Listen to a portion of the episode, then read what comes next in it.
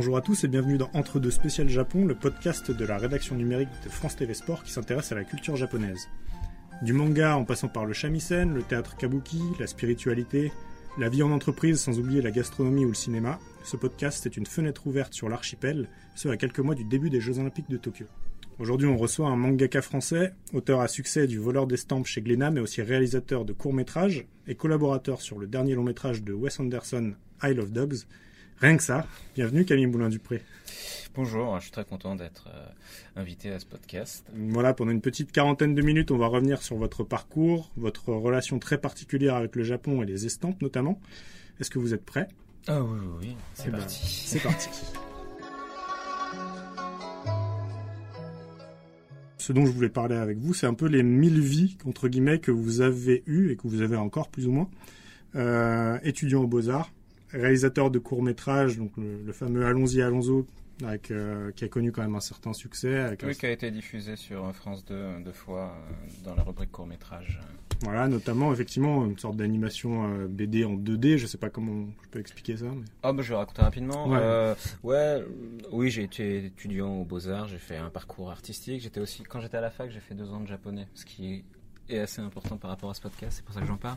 Euh, et au sortir de mes études, je faisais des petits films d'animation, pas forcément japonais, même si j'étais assez influencé par les animés japonais, dont Satoshi Kon, si certains auditeurs connaissent.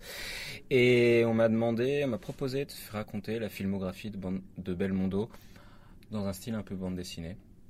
Euh, un peu comme si on feuilletait un vieux journal de Tintin. Et donc c'est un court métrage de 7 minutes où je m'amusais avec les cases de BD. Euh, Belmondo passait d'un polar à un film d'aventure, comme si on passait d'une case à une autre, avec des styles graphiques différents. Et euh, consécutivement à ça, bah, le film donc, a été acheté par France 2, diffusé un peu partout en France et puis en Europe. Il fait pas mal de festivals. Il a été sélectionné par Unifrance, qui est l'organisme qui promeut le cinéma français. Donc ça a un peu lancé ma carrière euh, au début dans l'animation. Même si finalement maintenant je suis là ici en tant qu'auteur de manga. Donc euh, mille et une vies, bon, c'est, disons que je touche un peu à tout. Ouais, parce que j'avais j'avais pas fini. Il y avait également le, le côté directeur artistique euh, dans le jeu vidéo, auteur de manga à succès, je l'ai dit dans l'introduction avec le voleur d'estampes, et puis aussi le travail sur le long métrage de, de Wes Anderson. Euh, voilà, moi, ma première question, en fait, c'était vraiment ça. Comment, comment est-ce que vous vous situez au milieu de cette euh, foule, finalement, d'activités et de métiers différents, et qu'est-ce que ça vous a apporté, en fait, cha- chacune de ces, de ces activités?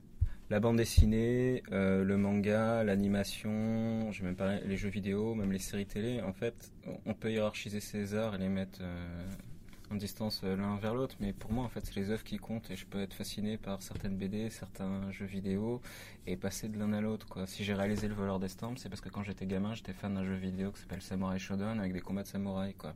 Et pourtant, j'ai fait un manga, j'ai pas décidé de faire un jeu vidéo. Mais je pense qu'on fait ça fait partie d'une culture euh, générale que ma génération et celle en dessous comprennent très facilement qu'on peut passer de l'un à l'autre. Moi, je, suis assez fasciné par le cinéma d'animation et au début, je voulais faire des dessins animés. Et puis après, on m'a proposé d'être employé dans le jeu vidéo et c'était à peu près les mêmes techniques. Donc je suis parti euh, travailler dans le jeu vidéo pendant un an. Ça m'a apporté énormément de techniques que j'ai pu réutiliser après dans le dessin animé, puis après dans la, dans la bande dessinée. Et euh, moi, je suis fan d'un dessin animé qui s'appelle Samurai Champloo. Alors, probablement que certains auditeurs qui connaissent pas la culture japonaise, ça va rien leur dire, mais pour d'autres, ça, ça résonne dans le cœur. C'est vraiment une œuvre un peu totem, quoi, fétiche. C'est l'histoire de samouraïs qui se baladent dans le Japon du 19e siècle traditionnel, mais ça mélange aussi graffiti, tag, hip-hop. C'est très moderne, c'est très drôle avec des super combats de samouraïs. La musique de Nujabes aussi. Voilà, et aussi une musique euh, trip-hop, euh, lofi hip-hop qui a marqué, euh, qui continue à marquer en fait les gens euh, actuellement. Et euh, moi, j'avais à cœur quand j'ai fait le voleur d'estampes de raconter une histoire un peu à la samouraï euh, Champloo, mais qui se passerait que dans des estampes japonaises, sans rajouter une touche moderne. Alors pourquoi? Parce que pour les Japonais, les estampes, les kimonos, les vieux temples, ça fait partie de leur patrimoine, de leur tradition. Mais pour nous, Français, c'est totalement exotique, quoi. L'écriture japonaise, les temples et tout. Et j'avais envie de partager ça avec euh, les lecteurs, euh, enfin, futurs lecteurs du, du Voleur d'Estampes, les gens qui aiment bien le manga, euh, qui ne connaissent pas l'estampe japonaise, bah, leur faire découvrir l'estampe japonaise, et les gens qui connaissent la culture traditionnelle japonaise et qui n'aiment pas forcément l'anime et le manga, qui découvrent le manga, parce que faire, essayer de faire un pont entre les deux. Je voulais aussi rebondir sur votre travail du coup pour, pour Wes Anderson sur I Love Dogs. Euh, finalement, la question est plutôt simple. Comment on en arrive à, travailler avec un, réalisateur finalement aussi connu mondialement? Comment, ça s'est passé cette rencontre? Alors, il m'a appelé, sa, productrice, Octavia Pessel, que je salue d'ailleurs, euh, qui m'a téléphoné un an jour pour jour après la sortie du, du voleur d'estampes. Il faisait un film euh, sur le Japon et il voulait de l'esthétique Japon traditionnel parce que moi je suis spécialisé surtout en estampes japonaises. J'ai un trait, euh, un trait graphique qui, qui essaye d'être le plus fidèle au trait de l'estampe japonaise, donc euh, Hiroshige, Okusai, la grande vague bleue, hein, si les gens peuvent se représenter. Il suffit d'aller faire un tour en librairie et de regarder les chefs-d'œuvre de l'estampe japonaise. C'est des images qui, moi, ont... je connais ça depuis que je suis petit. Mon père allait au Japon, il m'a ramené des, des estampes, donc j'ai grandi avec.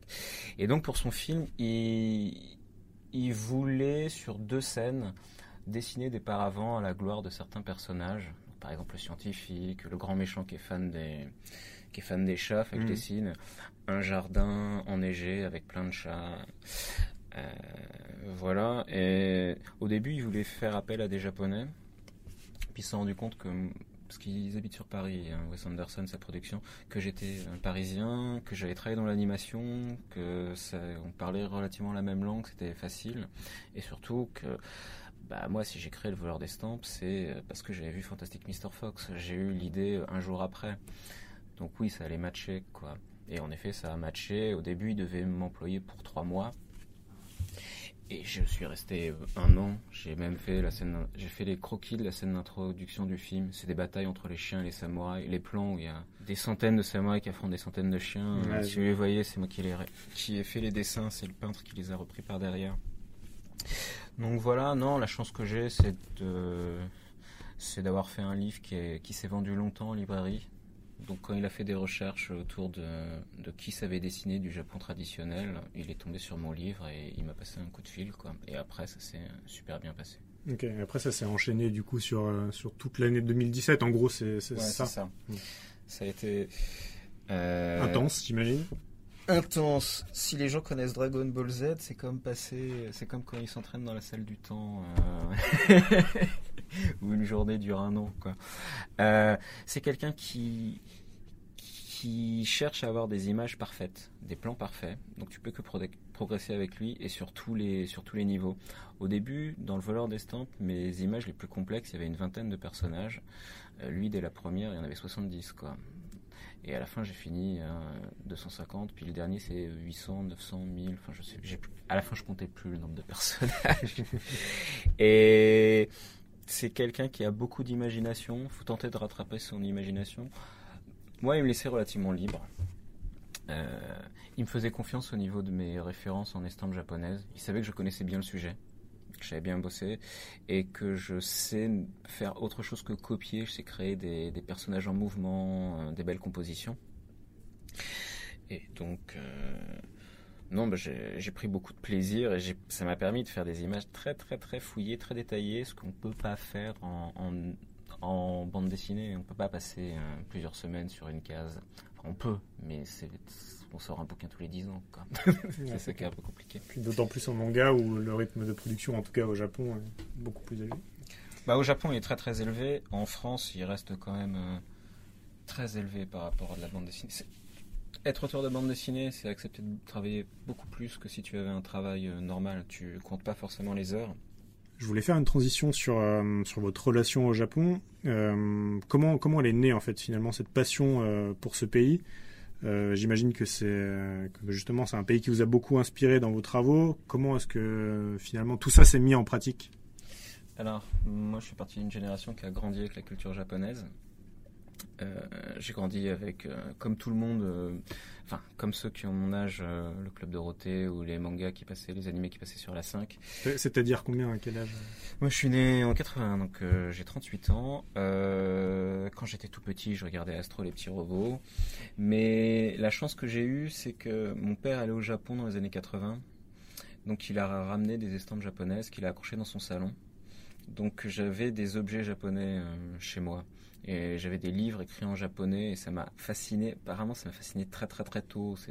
Ma famille arrête pas de me dire ça. C'est pour s'intéresser au Japon, avant, maintenant on est à l'époque d'Internet, donc euh, si on veut chercher des stamps japonaises sur Google, on tape estampes japonaises et on a des milliers d'estampes qui tombent. Est-ce que je trouve ça génial Mais à l'époque, euh, j'ai dans ma bibliothèque de quartier, il n'y avait rien. Si on voulait regarder euh, des choses qui se passaient au Japon, fallait acheter des magazines de jeux vidéo pour connaître les jeux en import, ou aller dans les salles d'arcade pour être en prise directe avec la culture japonaise. Il n'y avait, il y avait pas grand-chose. Euh, et moi, j'ai connu les mangas avant qu'ils soient publiés en France. J'allais dans les librairie japonaises qui s'appelle Junku à Paris. Mon père m'achetait euh, Ranma demi, le dessin animé passait à la télé. Donc je connaissais les personnages, mais j'achetais des bouquins qui étaient écrits en japonais. Donc je pouvais pas les lire. mais je comprenais tout. Parce que la, puissance des images, les expressions, la manière dont les cases s'enchaînent, c'était très très très fort. Et je pense que c'est ça qui m'a marqué les premières bandes dessinées, il y avait Dragon Ball qui passait à l'époque. Donc quand j'étais gamin, je dessinais des super guerriers avec des, cheveux blonds comme beaucoup de mes camarades de classe. Mais euh, quand je ferme les yeux, dès que je, réfléchis à une histoire, c'est cadré comme un manga, c'est cadré comme un, comme un animé japonais.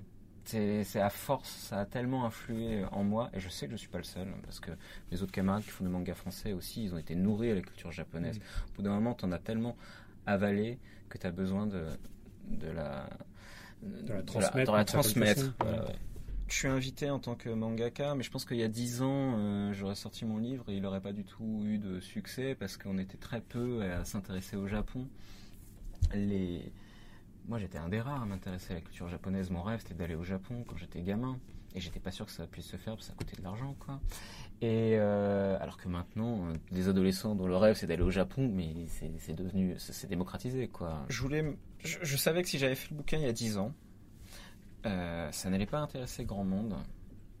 Et puis même le public que ça aurait pu intéresser, il n'aurait peut-être pas été très bien réceptif parce que très réceptif parce que les mangas c'était fait par les Japonais.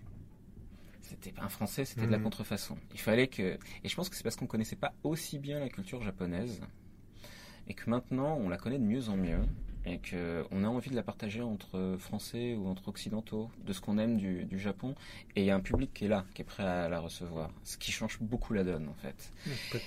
Et quand je vais dans les ateliers avec des enfants qui font du... Je fais des ateliers bande dessinée, mais on appelle ça... Je, je voulais en parler aussi. On va en parler plus tard, mais euh, les gamins, ils sont, ils se posent plus de questions, quoi. Ils font du manga, quoi.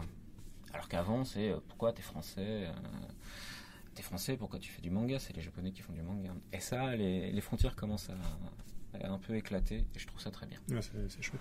Euh, je, me demandais aussi, euh, en, regardant évidemment votre travail, euh, est-ce que d'une certaine façon, ce qu'a pu faire le studio Ghibli Hayao Miyazaki, c'est quelque chose qui vous a inspiré Ou peut-être pas du tout, mais en tout cas, c'est pour, pour, préciser quand même, Hayao Miyazaki, c'est le, roi du cinéma d'animation japonais. Euh, je sais pas, est-ce qu'il y a quand même une, Totoro, un aspect, voilà, Totoro, effectivement, Princesse Mononoke. Chihiro, et aussi Hayao Takahata, son compère qui est décédé depuis, qui avait fait le tombeau des Lucioles, euh, que j'ai pu rencontrer quand il est venu en France, et je vais faire une estampe du voleur d'estampes, d'ailleurs. Il m'a dit bon courage. C'est un des seuls mots dont je me rappelle qu'il m'a dit. Euh, oui, oui, il m'a inspiré, bien évidemment. Euh, de toute façon, eux, le studio Ghibli, pour moi, c'est le maître étalon de ce qui se fait de mieux en animation, euh, point de vue mondial. Et je pense que c'est reconnu par beaucoup de gens de la profession, aussi bien en France que qu'aux États-Unis. Ce que j'aime beaucoup dans le studio Ghibli, c'est pas mes sources de référence principales, hein, quand même. Mais euh, j'ai vu tous les films avec mon petit frère. J'ai un petit frère qui a 16 ans de moins, donc euh, je lui ai fait découvrir le dessin animé grâce à Miyazaki avec mon père. Et euh, c'est des œuvres qui peuvent plaire à tout public les enfants, les jeunes garçons, les jeunes filles, les adultes, les adolescents et même les grands-parents ou les parents, sans jamais être édulcorés. Quand il y a des scènes d'action, elles sont violentes, quoi. Elles sont vraiment, il y a vraiment de l'action, il y a vraiment du dynamisme. Mmh et ça c'est très très plaisant. je trouve que c'est des œuvres qui sont généreuses, qui sont à la fois qui veulent s'exprimer euh, auprès de tout le monde, hein, tout public, mais qui se renient jamais. Ce que j'ai un peu essayé de faire dans le voleur d'estampes où bah, je peux parler un petit peu de mon, mon titre. Complètement, bah, c'était la transition. J'allais dire aujourd'hui, euh, entre guillemets, vous, vous officiez. euh, Je, j'ôte les mots de la bouche. Non, non, pas de souci. Non, Euh, non, mais. Alors, euh, Le voleur d'estampes, c'est c'est une histoire qui se passe au 19e siècle. Euh, c'est une histoire qui mélange action, romance, fantastique et un regard sur la société.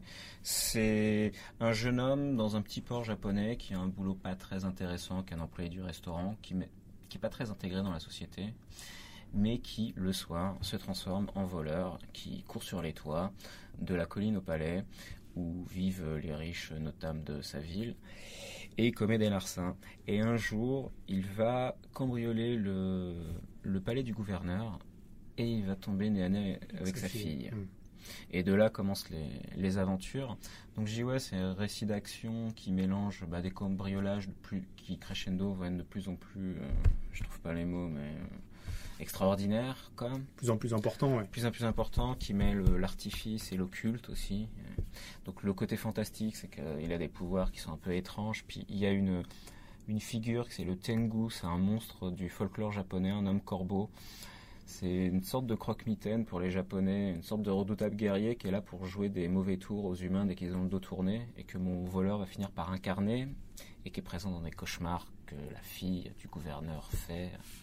Parce que la fille du gouverneur, je vais pas raconter, mais elle, euh, c'est une jeune princesse qu'on va marier de force, qui c'est son seul destin. Elle le refuse, elle a envie, elle a envie d'y échapper, et elle y échappe en faisant des cauchemars, souvent en fumant de l'opium, qui amènent des images assez oniriques, euh, que les lecteurs aiment bien, qui sont assez jolies. Et puis, blanc. elle a la même aspiration pour la liberté, finalement, que, euh, que, que le voleur. Que le voleur, ouais. Donc mon voleur, il vole pour, euh, il vole pas pour la gloire, il vole pas pour euh, la richesse, il vole pour le senti, euh, il vole pour le sentiment d'être libre et qu'en définitive le, le monde lui appartient. C'est un voleur individualiste. Ça c'était un portrait que je voulais mettre en avant et du coup c'est un regard sur la société. C'est quand on est un individualiste, quel regard on porte sur la société. Alors c'est la société du Japon du 19e siècle qui est en train de s'ouvrir à l'Occident, qui est un pays en crise. Ça me permettait d'avoir un peu d'écho avec euh, les réflexions pour avoir un jeune homme d'aujourd'hui sur le monde actuel, quoi. Et sinon, c'est une romance parce que c'est une romance, euh, c'est l'histoire d'un amour impossible entre euh, une jeune noble et puis un voleur, quoi.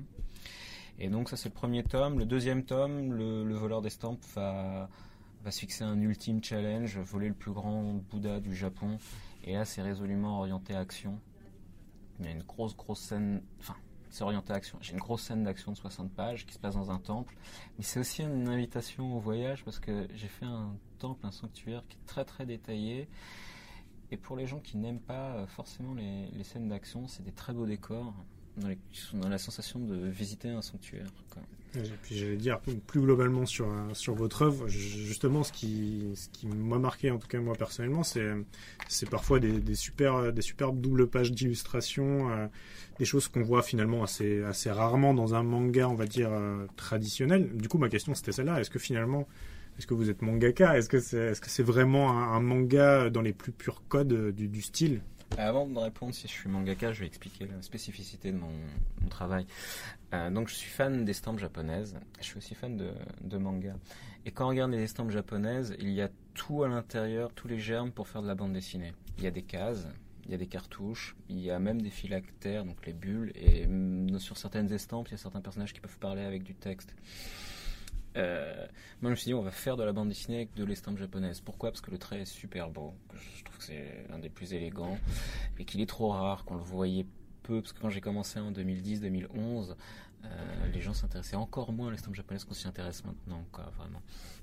Et euh, j'avais à cœur de, de composer des pages qui s'inspirent directement des estampes japonaises. Ce qu'ils n'avaient pas fait à l'époque, les japonais, c'est de ra- rajouter de la narration dans les cases.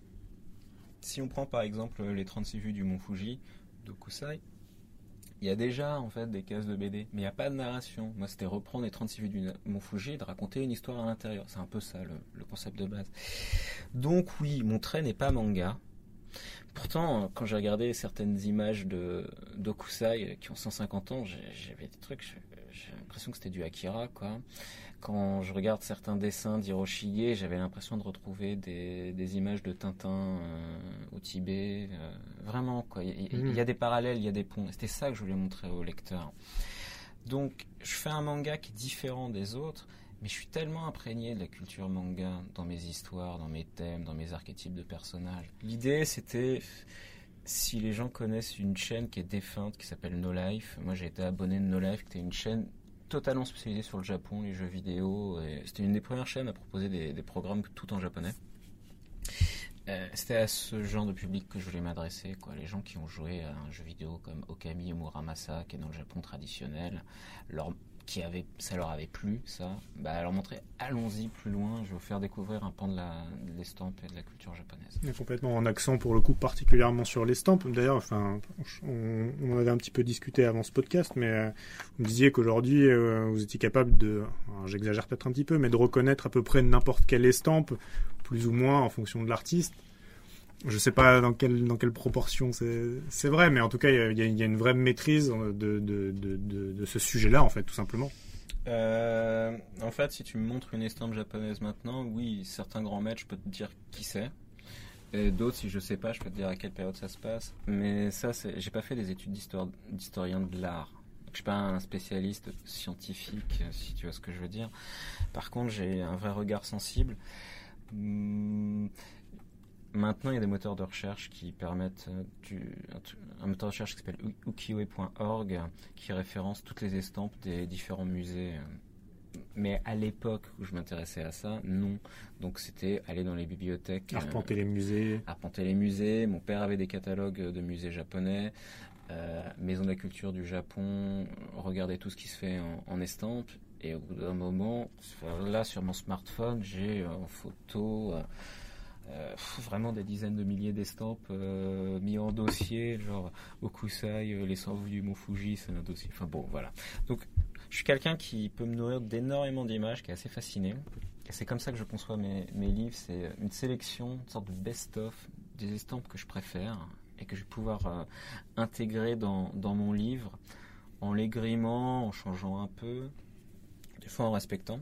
Il y avait aussi un, autre, une autre activité, je parlais d'activité tout à l'heure, que, que, je voulais mettre en avant, c'est euh, le fait que vous animez des ateliers manga mhm. euh, pour des enfants et scolaires mhm. euh, en parallèle. Euh, je sais pas, est-ce que vous avez l'impression que le manga, ou peut-être plus globalement la culture japonaise, euh, elle a gagné du terrain chez nous ces dernières années. Et comment vous l'expliquez? Effectivement, il y a eu une démocratisation, mais le fait que beaucoup plus d'enfants, par exemple, je sais pas, peut-être aspirent à devenir mangaka, c'est quelque chose de relativement nouveau, j'imagine? Je sais pas si je pourrais forcément comment l'expliquer. Euh, je pense qu'il y a aussi une sorte de révolution geek hein, ces dernières années qui fait que. Après, c'est un j'ai un peu envie de remercier les gens qui étaient là avant moi et qui en ont bavé, qui étaient fans d'anime et manga et que les gens regardaient du coin de l'œil, qui pouvaient pas partager leur passion, qui étaient assez renfermés. Je pense qu'Internet a beaucoup euh, favorisé ça, les forums, euh, les chaînes YouTube, euh, les chaînes télé comme No Life justement, et les conventions type Japan Expo. C'est maintenant tu vas dans n'importe quelle ville en France, grande ville, il y a une convention manga. Euh, le cosplay, se déguiser en personnage d'anime manga, c'est devenu totalement banal alors a 15 ans c'était complètement farfelu. Donc ça c'est cool et c'est plus là-dessus que j'ai envie de revenir, c'est que les gamins qui vivent actuellement, ils ont grandi dans un environnement favorable à l'animation japonaise et au manga. Le manga en 2003 c'était euh, c'était le début du boom Maintenant, les gamins, ils sont nés en 2003 et les mangas, ils ont toujours été dans, leur librairie, donc ils se posent moins la question. Et quand ils viennent en atelier de bande dessinée, ils, font du manga et pour eux, c'est la même chose. Enfin, c'est, si, ils, ils voient la différence entre un Astérix et, un manga, mais ils se posent plus la question. Alors qu'avant, on se la posait beaucoup. Et moi, j'ai la sensation de faire partie d'une culture qui est très vivante. Et ça, c'est hyper agréable quand je suis avec les, les gosses. Déjà, ils sont très intelligents, ils ont compris les codes ils sont très malins. Et eh ben le manga, c'est très bien parler euh, à, ces enfants-là, d'exprimer les sentiments qu'ils peuvent avoir. la perte de l'innocence et tout. c'est ça. Perdu, voilà. Euh, et je pense que c'est des, des œuvres qui, qui, parlent beaucoup aux adolescents, qui souvent, et plein, pas mal de mangas pas, pas, Dragon Ball, pas One Piece, mais les mangas qui se passent dans les petites banlieues, dans le quotidien, étaient à l'intérieur des pensées des, des, personnages. Ça, ça parle aux enfants, même ça parle aux adultes. Hein. D'avoir des réflexions sur le quotidien, sur des sentiments. Et maintenant, quand je suis en atelier avec eux, je suis un mangaka français, ils se posent même plus la question si le manga français ça va fonctionner ou pas à l'avenir. Pour eux, il y a des auteurs de manga français, ils disent que c'est possible, quoi. Et je trouve ça cool. Moi, j'espère qu'il y en aura de plus en plus. Moi, quand j'écris Le voleur d'estampes, je fais un livre pour les Français je sais que mon lectorat, il est français, je ne m'adresse pas à des japonais. Parce que pour le coup, je connais la culture japonaise, la société japonaise, c'est autre chose. Je la connais un peu, mais je la vis pas au quotidien. Quoi. Et, euh, et ça marcherait pas si je racontais les problèmes euh, d'un jeune japonais. Enfin, je pense pas qu'on pourrait s'impliquer dans l'histoire. Mais complètement, c'est un peu ce que peut faire aussi euh, d'une certaine façon, avec un style aussi là encore très différent, mais Tony Valente avec Radiant, qui était l'un des premiers, j'imagine que... Ah bah alors lui, euh, non non, lui c'est notre fer de lance quoi, c'est ça qui est génial. Donc Tony Valente, il a créé le manga Radiant, qui est le plus gros manga français ou même occidental à succès, qui est traduit dans je sais plus genre 40 langues différentes, 40 pays, je vais peut-être dire des bêtises, mais et il a sorti surtout au Japon, ça a cartonné et il fait un dessin animé au Japon. C'est les Japonais qu'on essaie pas donné à tout le monde. Ce qui est pas... Ouais, mais je pense aussi que c'est ce qu'on appelle le soft power. Le soft power japonais, la culture japonaise a fini par euh, influer euh, des générations d'artistes occidentaux. Et que maintenant on commence à comprendre les codes et on est capable de recréer euh, des œuvres qui peuvent à la fois parler aux japonais et à la fois au public occidental. Quoi. Oui, j'ai cru voir aussi que vous appréciez euh, particulièrement le travail de pas mal de youtubeurs japon, euh, notamment des Français comme les chaînes d'Ichiban Japan, d'Ichiban Japan, pardon, Sadamine de Japania. Euh, qu'est-ce qui vous attire finalement dans, ces vidéos Gigi d'Ichiban Japan, Guillaume Jamar, son prénom, que je salue. Je l'ai rencontré en convention et on s'est rendu compte qu'il aimait Samurai Champloo, il aimait Ranma Admi, que c'était deux œuvres phares pour nous deux, donc on a sympathisé très vite. Et du coup, j'ai découvert ces, ces vidéos qui sont des vidéos de tourisme euh, autour du Japon. Quand tu veux voyager au Japon, euh, les guides français, ils te proposaient ces dix dernières années euh, Tokyo, Kyoto, Nikko, qui est une ville touristique où il y a la tombe du shogun, avec le fameux pont rouge, et Akone, qui est la ville près du mont Fuji. Et c'était tout. Sauf deux, trois guides qui sont plus complets. Mais Guigui, ce qui est intéressant avec lui, c'est qu'il va dans le Hors des sentiers battus, entre guillemets. C'est hors des sentiers battus euh, de la part des Français, quoi. de la part des guides touristiques français. Et lui, ce qu'il aime, c'est aller se perdre dans les villes de campagne japonaises pour ressentir la même sensation que quand tu as vu un film de Totoro. Enfin, un film de Ghibli, euh, Totoro, genre se retrouver dans une petite, des petites maisons de campagne avec des rizières et se balader dans la forêt, je pense que c'est quelque chose qui parle de plus en plus à beaucoup de Français et même d'Européens et d'Occidentaux.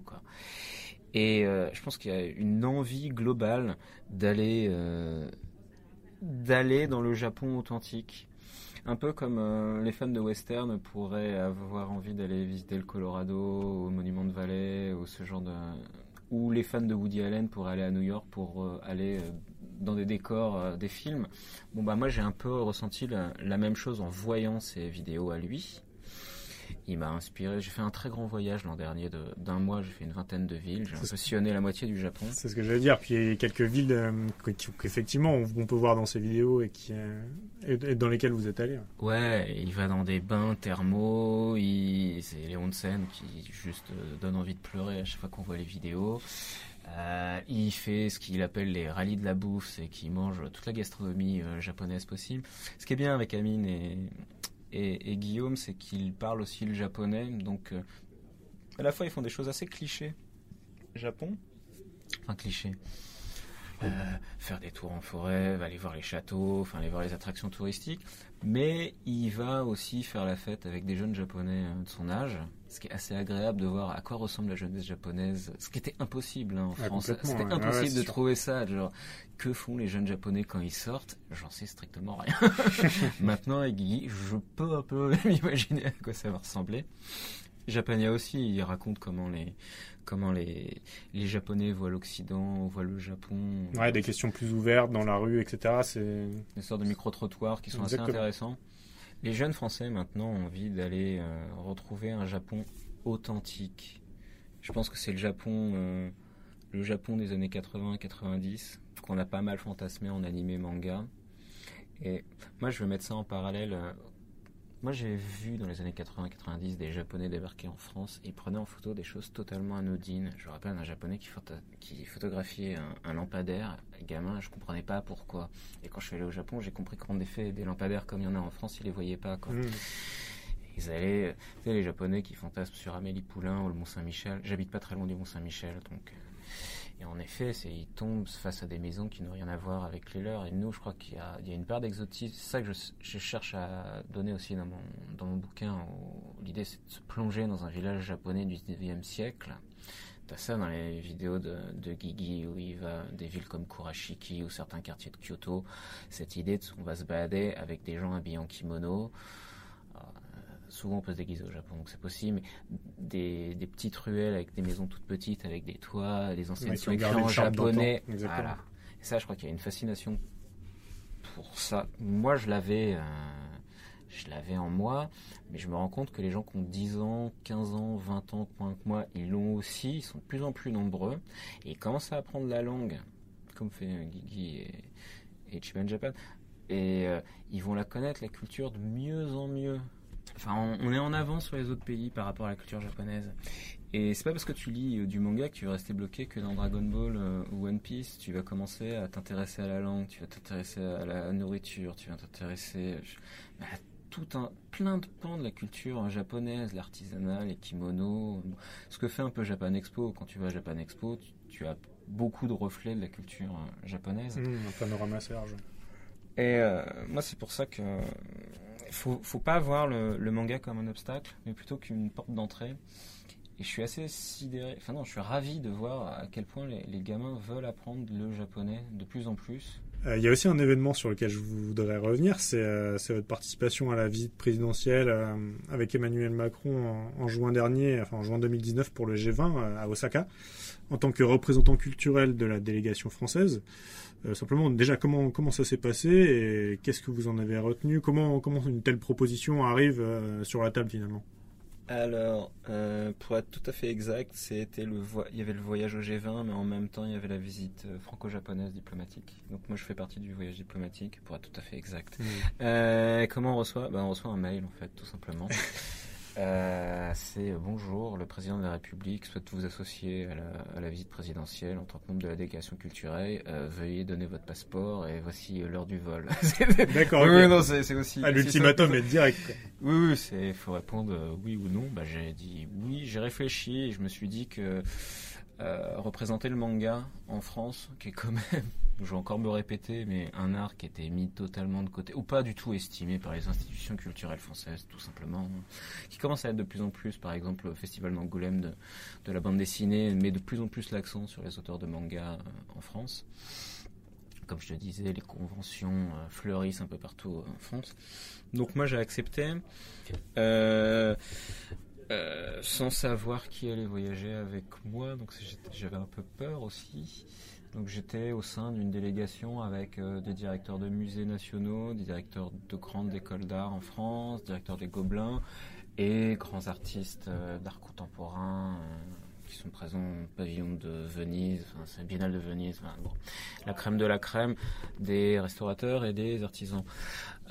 non, c'est un voyage où en fait on, on visite différents musées, fondations d'art, on rencontre nos homologues japonais dans la culture, mais on rencontre les homologues, euh, les homologues japonais, mais ce qui était aussi intéressant pour moi, c'était de, parler avec les gens des institutions françaises, leur faire comprendre que bah, la culture manga était de plus en plus vivante, que j'étais pas le seul, que on est peut-être euh, maintenant, on va peut-être approcher la centaine de mangaka français, euh, voire plus si on compte les gens qui bossent dans l'animation et le jeu vidéo, mais en termes de public, Japan Expo est genre la deuxième ou troisième plus grosse manifestation culturelle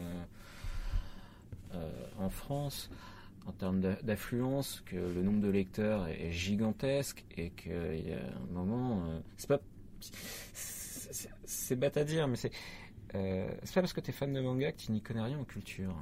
Il y a de plus en plus de jeunes, des gens que j'ai rencontrés au musée, musée guillemets, qui qui ont joué à Zelda, qui ont grandi avec Dragon Ball Z, et puis qui s'y connaissent en art contemporain, qui vont voir, euh, qui vont visiter des musées. C'est pas antinomique. Quoi. Mmh, je comprends. C'est un peu le message que vous essayez de faire passer du coup à ce moment-là, quoi. Ouais, il y a eu un dîner présidentiel à la fin du voyage. C'était en l'honneur d'architectes euh, japonais. Je m'adressais aux, aux architectes japonais en faisant comprendre bah, que le manga est une porte d'entrée vers euh, la culture japonaise.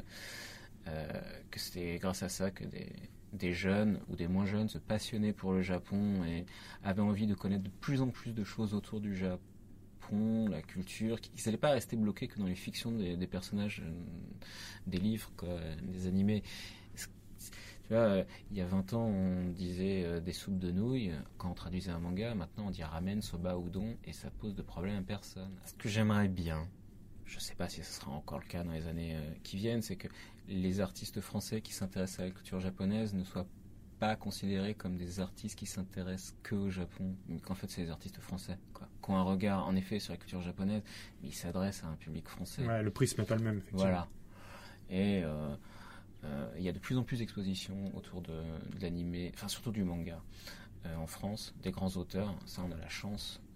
Naoki Urasawa, Taiyo Matsumoto, il y a eu ça en Angoulême, ceux qui ont fait 20th Century Boy au Amer Béton. Donc Urasawa, mmh. Grand maître du, du manga, lui, euh, qui a eu une exposition à l'hôtel de ville, puis un peu partout. Mais je pense qu'à terme, il va falloir reconnaître le fait que les Français, on est un peu en pointe au niveau du regard sur le Japon. Les Américains, ils ont, découvert les mangas plutôt fin 90, début 2000. Dragon Ball est arrivé avec 10-15 ans de retard par rapport à nous. Ils sont devenus complètement dingues euh, de ça.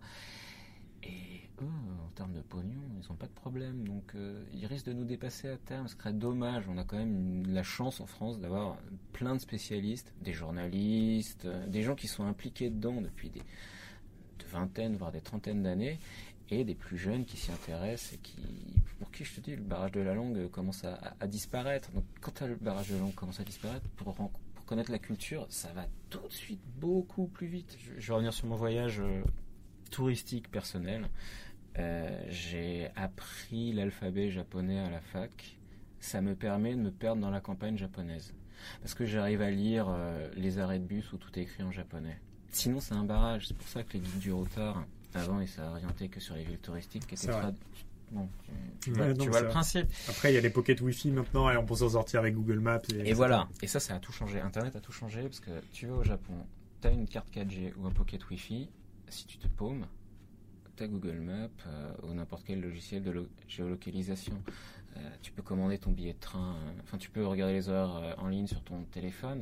Après, faut pas que ça fasse un barrage et que tu communiques pas avec les Japonais sur place en mode j'ai pas besoin d'être avec la, faune locale. Je reste dans ma bulle. C'est toujours dommage de faire un voyage de rester dans sa bulle. Moi, je voulais terminer ce podcast en parlant un peu des prochains JO à Tokyo. Euh, alors la question est très ouverte, c'est un peu volontaire, mais est-ce que vous avez des attentes particulières à propos de cette édition? Je veux dire, peut-être des sports que vous attendez plus que d'autres. Je crois que vous êtes notamment un gros fan de basket. Euh, Oui. Je sais qu'il y a le basket 3 contre 3 qui va faire son arrivée, notamment. Bref, mais je sais pas ce que hum, ce que vous, en tant que en tant que, que Français et fan du Japon, pouvez attendre d'une édition qui se passe au Japon pour le coup.